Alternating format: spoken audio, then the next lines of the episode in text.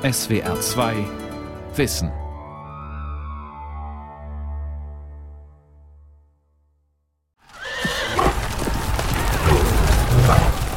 Um die österliche Zeit in der Karwoche kommt wieder ein ganzes Regiment Reiter.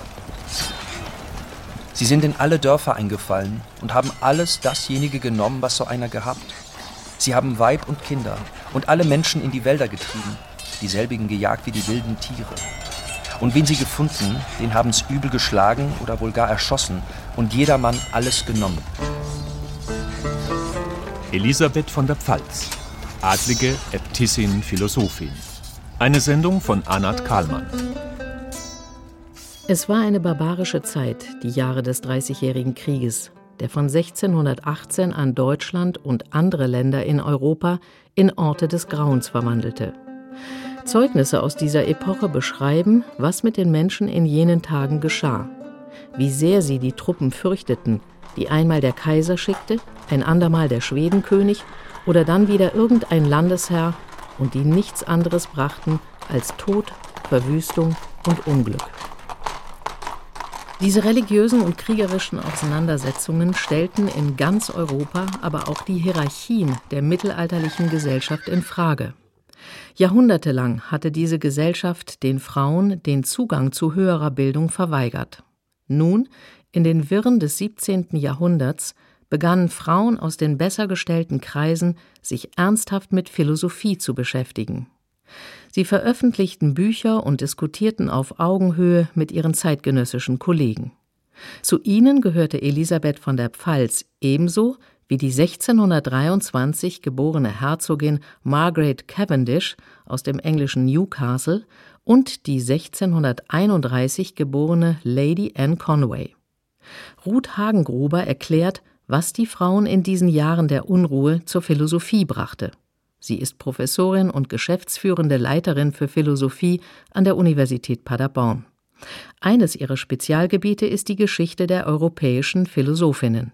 Also die Frage, weshalb es überhaupt ein so großes Interesse gibt an der Philosophie der, bei den Frauen, das hat mit der Renaissance zu tun und mit der Wiederentdeckung der Antike.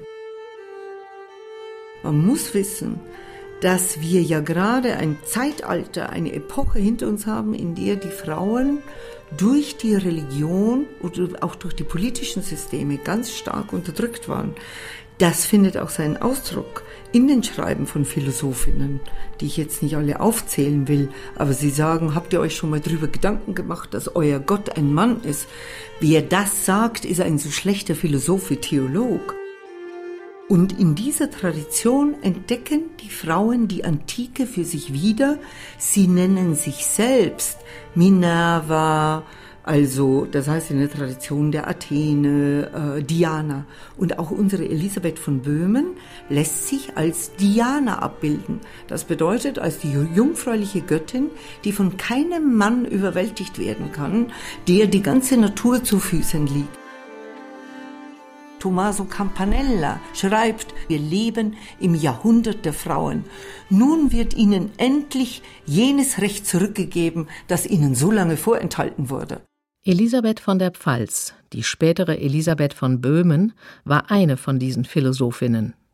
Zur Philosophie kam sie über ihre Bekanntschaft mit dem Philosophen René Descartes.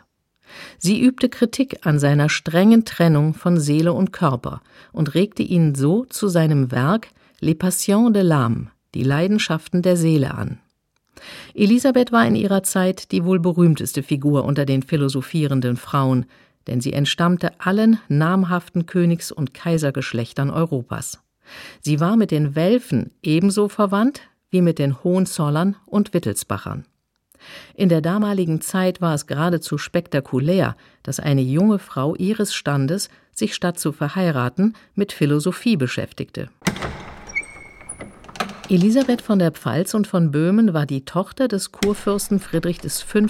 von der Pfalz. Ihre Mutter war Elizabeth Stuart, die Tochter des englischen Königs Jakob I. Friedrich und Elizabeth Stuart waren zu ihrer Zeit bereits das berühmte Traumpaar schlechthin, von deren Heirat im Jahr 1613 sich vor allem die Protestanten in Deutschland viel versprachen. alle Protestanten sozusagen im Norden Europas haben sich oft, dass damit der englische König Verbündeter der Protestanten in Europa wird. Und das heißt, diese, sie sind fast wie Diana und Charles damals. Erklärt Michael Gierke, Literaturwissenschaftler und Autor, wie auch Kurator der Herforder Ausstellung zum 400-jährigen Geburtstag von Elisabeth von der Pfalz. Die haben sozusagen zweimal geheiratet, nämlich einmal in, in England und dann eben tatsächlich auch nochmal äh, in Heidelberg und so weiter. Und die Reise von England dorthin hat in Jubeltrauben, sind mit Kutschen und Booten Flüsse lang gefahren und die Bevölkerung war außer sich. Fünf Jahre später, am 26. Dezember 1618, kam Elisabeth von der Pfalz als drittes von 13 Kindern in Heidelberg auf die Welt. Ein Jahr später nahmen Friedrich V. und seine Gemahlin die von den aufständischen böhmischen Ständen angebotene Krone an. Damit traten sie in Konflikt zum katholischen Kaiser Ferdinand II. von Habsburg, dem diese Krone eigentlich gehörte. Zunächst zogen Friedrich und seine Gemahlin mit großem Pomp nach Prag. Ein Jahr später wurde er jedoch in der Schlacht am Weißen Berg von den kaiserlichen Truppen geschlagen. Heidelberg wurde besetzt. 1621 wurde Friedrich vom Kaiser die Reichsacht ausgesprochen. Die Familie verlor dadurch die Krone und ihren Titel als Kurfürsten und musste fliehen. So begann für Elisabeth schon sehr früh, was ihr gesamtes Leben prägte, ein stetiges Umherziehen von einem Exil ins andere. Von Heidelberg nach Brandenburg, von dort nach Krossen in Schlesien, dann nach Den Haag, von da aus nach Berlin, dann wieder nach Heidelberg und über weitere Zwischenstationen schließlich nach Herford. Sie erlebte Unruhen, Konflikte und Enttäuschungen. Erst mit dem Westfälischen Frieden bekam Elisabeths Bruder Karl Ludwig 1649 die Kurpfalz zurück und Georg Ludwig, der Sohn ihrer jüngeren Schwester Sophie von Hannover, bestieg viel später im Jahr 1714 als George I. den englischen Thron. Für Elisabeth selbst blieb ein Leben im Exil, jenseits von Heirat und einer eigenen Familie. Sie blieb zeitlebens die Tochter des gescheiterten und als Winterkönig verspotteten Kurfürsten Friedrich V., nachdem dieser nur einen Winter lang König von Böhmen war.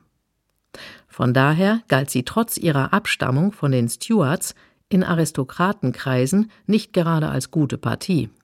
Obwohl sie eine durchaus hübsche Frau war, mit ihren mittellangen, kastanienbraunen Haaren, ihren dunklen Augen und ihrer großen, schlanken Erscheinung.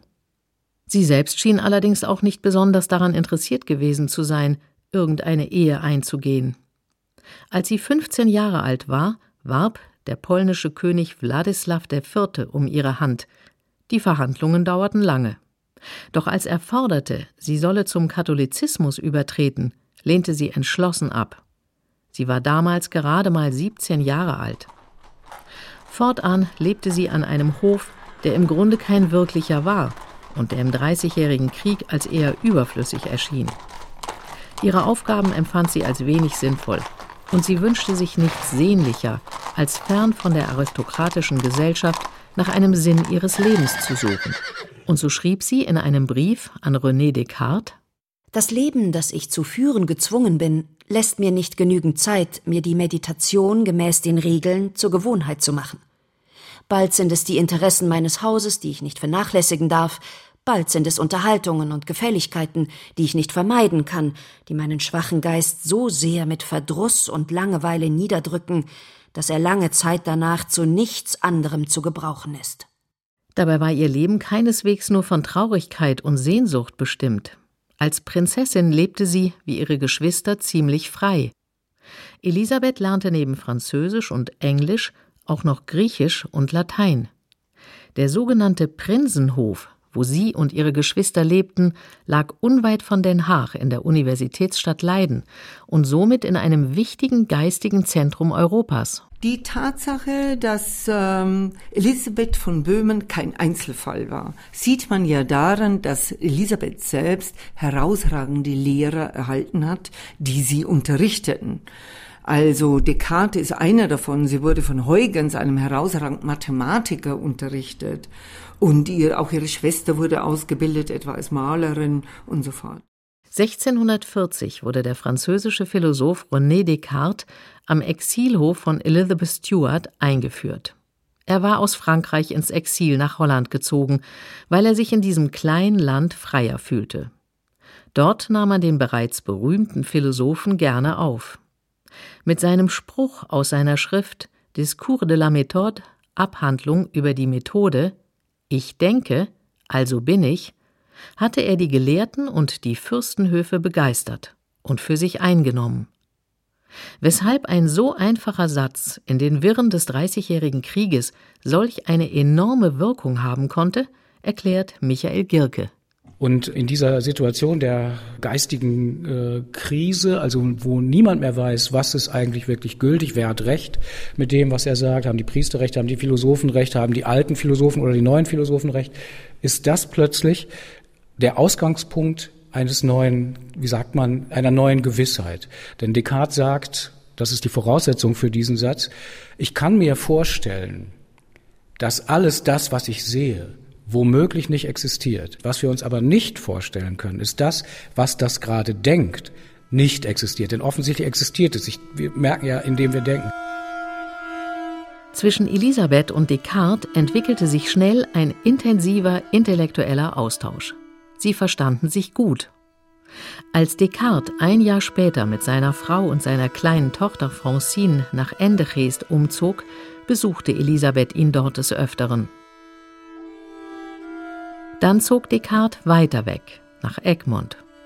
Von diesem Augenblick an entstand zwischen beiden eine wissenschaftliche und philosophische Korrespondenz, die zeigt, worum es in den Gesprächen zwischen ihnen ging und wie pragmatisch Elisabeth in ihrem Umgang mit der Philosophie war. Denn sie nutzte diese ganz im sokratischen Sinne. Es ging ihr um die alte Losung Erkenne dich selbst. Somit war Elisabeth von der Pfalz und von Böhmen in erster Linie eine Moralphilosophin, erklärt Ruth Hagengruber. Elisabeth von Böhmen und ihre Philosophie, gerade ihre Moraltheorie, wird eng mit ihrem eigenen Lebenslauf verknüpft. Das ist selbst eine philosophische Frage, wie weit das gerechtfertigt ist. Sicherlich, das ist schon eine philosophische Theorie, wenn man sagt, jeder kann nur aus seiner philosophischen Perspektive philosophieren. Nicht, weil keiner die ganze Philosophie hat und jeder eben immer nur einen Teil. Trotzdem macht, auch wenn man diese Betroffenheit in Betracht zöge, macht das die Philosophie nicht weniger wert. Es ist auch wieder hier ein interessantes Faktum vielleicht zwischen einer Philosophie, die von Philosophinnen gemacht wird, zu einer Philosophie von Männern. Die Männer tun immer so, als wären sie objektiv und rational und das bedeutete dann ganz weit weg von ihren Lebensumständen.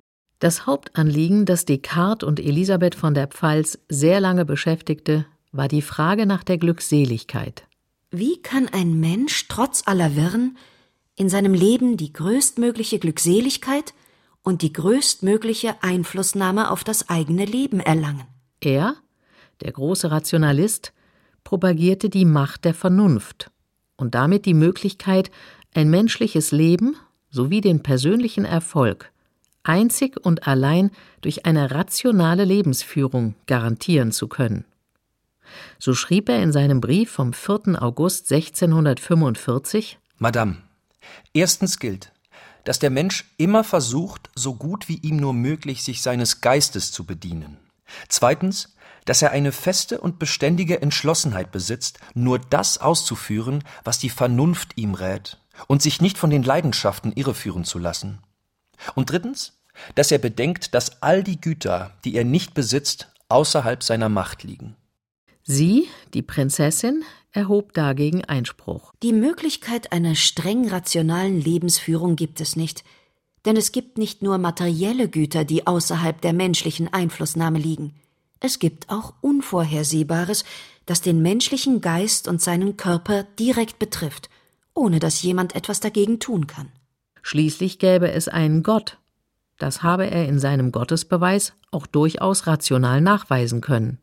Monsieur Descartes, ich kann mich noch nicht von dem Zweifel befreien, ob man zu der Glückseligkeit, von der Sie sprechen, ohne Unterstützung dessen gelangen kann, was nicht vollkommen von unserem Willen abhängt.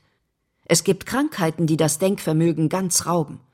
Es gibt auch andere, welche die Kraft vermindern und verhindern, dass man den Maximen folgt, die der gesunde Menschenverstand gebildet hat. In Elisabeths Moralphilosophie stören die Leidenschaften keineswegs die Vernunft. Denn, so argumentiert sie, selbst Leidenschaften können zu vernünftigen Handlungen führen. So kann Zuneigung dazu führen, dass man einem anderen in der Not hilft. Der Wunsch, etwas zu besitzen, kann den Fleiß fördern. Der Stolz kann Erniedrigungen abwehren und die Wut sich gegenüber Ungerechtigkeit auflehnen. Man kann die einzelnen Aspekte des menschlichen Lebens nicht einfach voneinander trennen.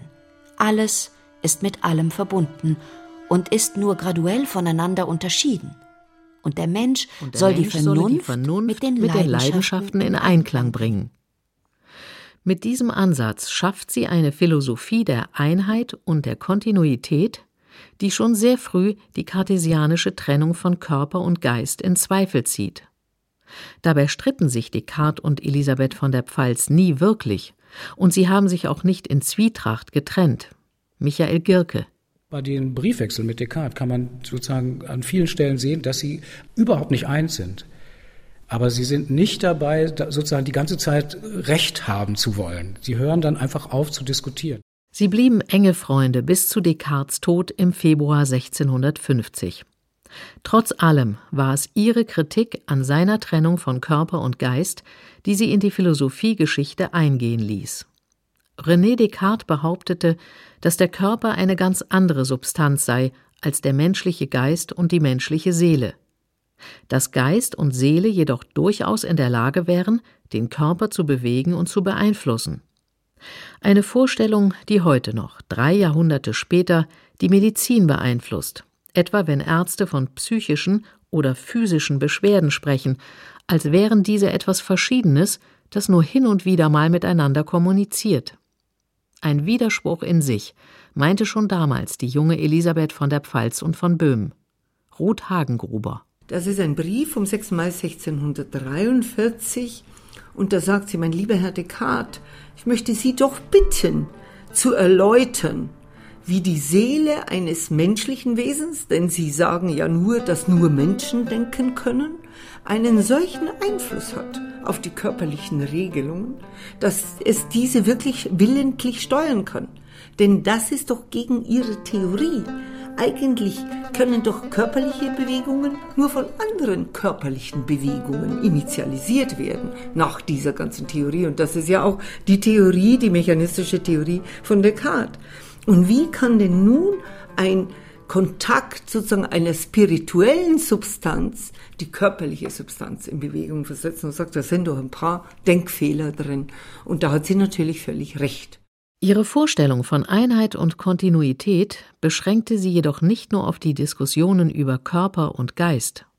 Religiös wie politisch sucht sie ebenfalls eine Einheit zwischen den Konfessionen, zwischen jenen, die untereinander zerstritten waren, aber auch zwischen jenen, die als Sekten galten. Sie stand jedwedem Denken und Argumentieren offen gegenüber, auch im theologischen Bereich, erklärt Michael Gierke. Das ist so ein Merkmal an Elisabeth von der Pfalz, das ganz wichtig ist. Ich habe den Satz jetzt nicht mehr ganz parat, aber sie sagt in einem Brief an Descartes ja auch, Gedanken von Türken und Heiden sind zu akzeptieren, wenn sie richtig sind und so weiter. Auch das ist ein moderner Satz, würde ich mal sagen. Doch zunächst musste Elisabeth Den Haag wieder verlassen. Als ihr Bruder Philipp am 20. Juni 1646 in einem Streit auf offener Straße einen französischen Edelmann erstach, ergriff sie ihrer Mutter gegenüber für ihren Bruder Partei, woraufhin diese sie aufforderte, die Stadt zu verlassen. So zog Elisabeth denn wieder nach Brandenburg. 1651 kehrte sie nach Heidelberg zurück an den Hof ihres Bruders Karl Ludwig, der einen Teil der Pfalz zurückerhielt. Der Heidelberger Historiker und Stadtführer Jonas Hock beschreibt diesen bedeutenden Augenblick in der Heidelberger Stadtgeschichte. Karl Ludwig ist hierher zurückgekommen und hat eine zerstörte Pfalz vorgefunden eigentlich. Äh, der Dreißigjährige Krieg war entsetzlich. In der Kurpfalz selbst sind etwa 75 Prozent der Bevölkerung entweder gestorben oder geflohen, besonders in Heidelberg. In Heidelberg äh, waren noch etwa 10 Prozent der Bevölkerung übrig. Also Karl Ludwig wird hier nach dem Dreißigjährigen Krieg Kurfürst und er muss es wieder aufbauen. Und er macht etwas ganz Interessanteres. Er erlässt im Grunde einen Erlass der religiösen Toleranz. Leute können hierher kommen, können sich hier niederlassen, Hauptsächlich lädt er natürlich Calvinisten ein, sich hier niederzulassen. Viele Leute aus der Schweiz, aus den Niederlanden, aus Frankreich. In Frankreich haben die Calvinisten es ja sehr schwer. Die Hugenotten sind schwer verfolgt. Seit dem 16. Jahrhundert haben sich hier in Heidelberg Hugenotten niedergelassen. Man sieht das Hotel Ritter zum Beispiel für einen hugenottischen Flüchtling gebaut. Äh, die werden alle hierher eingeladen, aber eben nicht nur Calvinisten. Auch zum Beispiel religiöse Gemeinschaften, die auf äh, Wiedertäufe zurückgehen, wie die Mennoniten, dürfen sich hier niederlassen.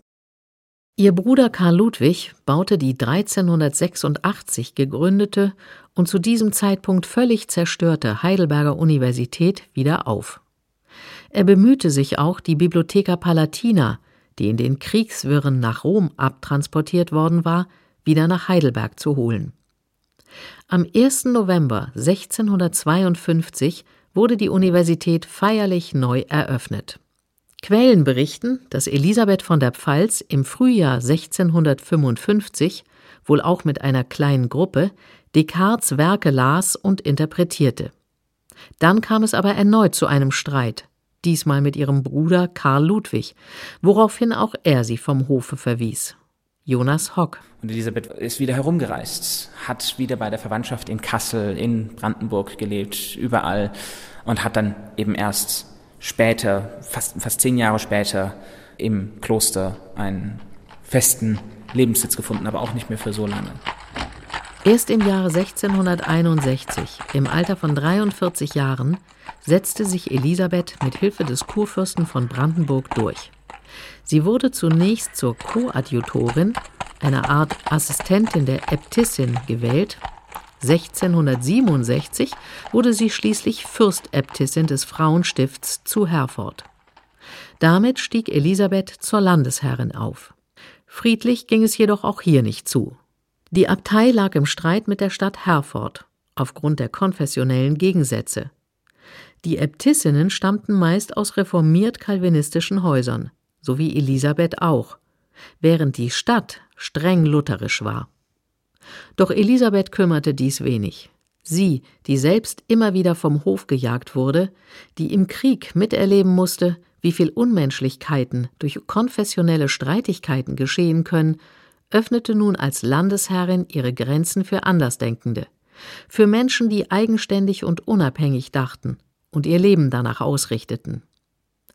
Sie gewährte 1670 den Labadisten, die aus Holland ausgewiesen worden waren, in Herford Asyl, gegen den Willen der Stadtväter von Herford. Die Labadisten waren eine religiöse Sekte, wenn man so will, und ihr Sektentum war unter anderem darin begründet, dass die Menschen alle gleich sind.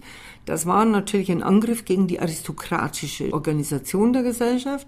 Die Labadisten waren eine urchristliche Gemeinde, ins Leben gerufen von dem 1610 geborenen französischen Jesuitenpater Jean de Labadie, der zunächst zur reformierten Kirche übergetreten war und dann diese pietistische Glaubensgemeinschaft gründete. Elisabeth von der Pfalz begegnete ihnen über ihre Jugendfreundin, die Universalgelehrte Anna Maria von Schürmann, die sich dieser Gruppe angeschlossen hatte. Elisabeth pflegte als Äbtissin auch sonst noch Kontakte zu religiösen Denkern, etwa zu den Quäkern. In späteren Jahren stand sie auch in einem Briefwechsel mit dem französischen Philosophen und Descartes-Anhänger Nicolas Malebranche. Ein besonderes Verhältnis bestand in ihren späten Jahren auch zum Philosophen Gottfried Wilhelm Leibniz, einem der größten Kritiker ihres Freundes René Descartes. Mit ihm teilte sie die Idee der Einheit von Körper und Geist. Und doch, erzählt Michael Gierke, hatte der große Philosoph Leibniz vergeblich versucht, sie zu überzeugen, dass er und nicht René Descartes der bessere Philosoph war. Und was Leibniz macht, ist Descartes der Elisabeth von der Pfalz sozusagen madig zu machen. Also zum Beispiel zu sagen, dieser Gottesbeweis von Descartes, das ist ganz schön klug, raffiniert, auf der Höhe seiner Zeit, aber es ist nicht wissenschaftlich. Das haben mir sogar Anhänger von Descartes bestätigt, dass meine Gedanken dazu, zu demselben Thema und zu demselben Problem, dezidierter, differenzierter, wissenschaftlicher sind. Was sich da abspielt, ist, so deute ich das, der Versuch von Gottfried Wilhelm Leibniz, diese europaweit bekannte Freundin von Descartes, vielleicht Anhängerin von Descartes, vielleicht Schülerin von Descartes, ihren Meister auszureden. Und wenn sie ihm gesagt hätte, ja, lieber Leibniz, das stimmt alles, das ist nicht zu widerlegen, Sie haben recht mit Ihrer Kritik an Descartes, dann wäre das für ihn wiederum ein unglaublicher Triumph. In der damaligen Gelehrtenrepublik war eben das Wort in der Gelehrtenwelt gewesen. Diese große Anhängerin von Descartes sagt, ich habe recht, nicht Descartes hat recht. Und wie hat Elisabeth von der Pfalz darauf reagiert? Gar nicht. Also offensichtlich hat sie nicht geantwortet. Philosophinnen wie Margaret Cavendish und Lady Anne Conway veröffentlichten wissenschaftliche Bücher und erlaubten sich die Theorien bestimmter Mitglieder der Royal Society, der Königlichen Akademie der Wissenschaften, in Frage zu stellen. Elisabeth von der Pfalz und von Böhmen hat selbst keine philosophischen Abhandlungen hinterlassen. Ihr Denken hat die Philosophie René Descartes aber wesentlich mit beeinflusst. Dieser Aspekt ist lange Zeit vernachlässigt worden, da große Teile ihrer Korrespondenz mit Descartes erst im 19. Jahrhundert aufgefunden und veröffentlicht wurden. Das Wesentliche bei ihr jedoch ist ihr Einheitsdenken, das sie in ihrer Auseinandersetzung mit den Religionskriegen und später auch als Landesherrin immer wieder dafür nutzte, um das Anderssein und das Andersdenken zu schützen. Denn ganz gleich, wer wir sind und was wir erstreben. So schrieb sie am 30. September 1645 an René Descartes. Wir sollten uns immer bewusst sein, dass wir ein Teil des Ganzen sind. Denn das ist wohl der Ursprung aller großherzigen Taten. In diesem Sinne war Elisabeth von der Pfalz und von Böhmen ganz und gar Philosophin. Und in diesem Sinne ist sie auch heute noch ganz und gar modern.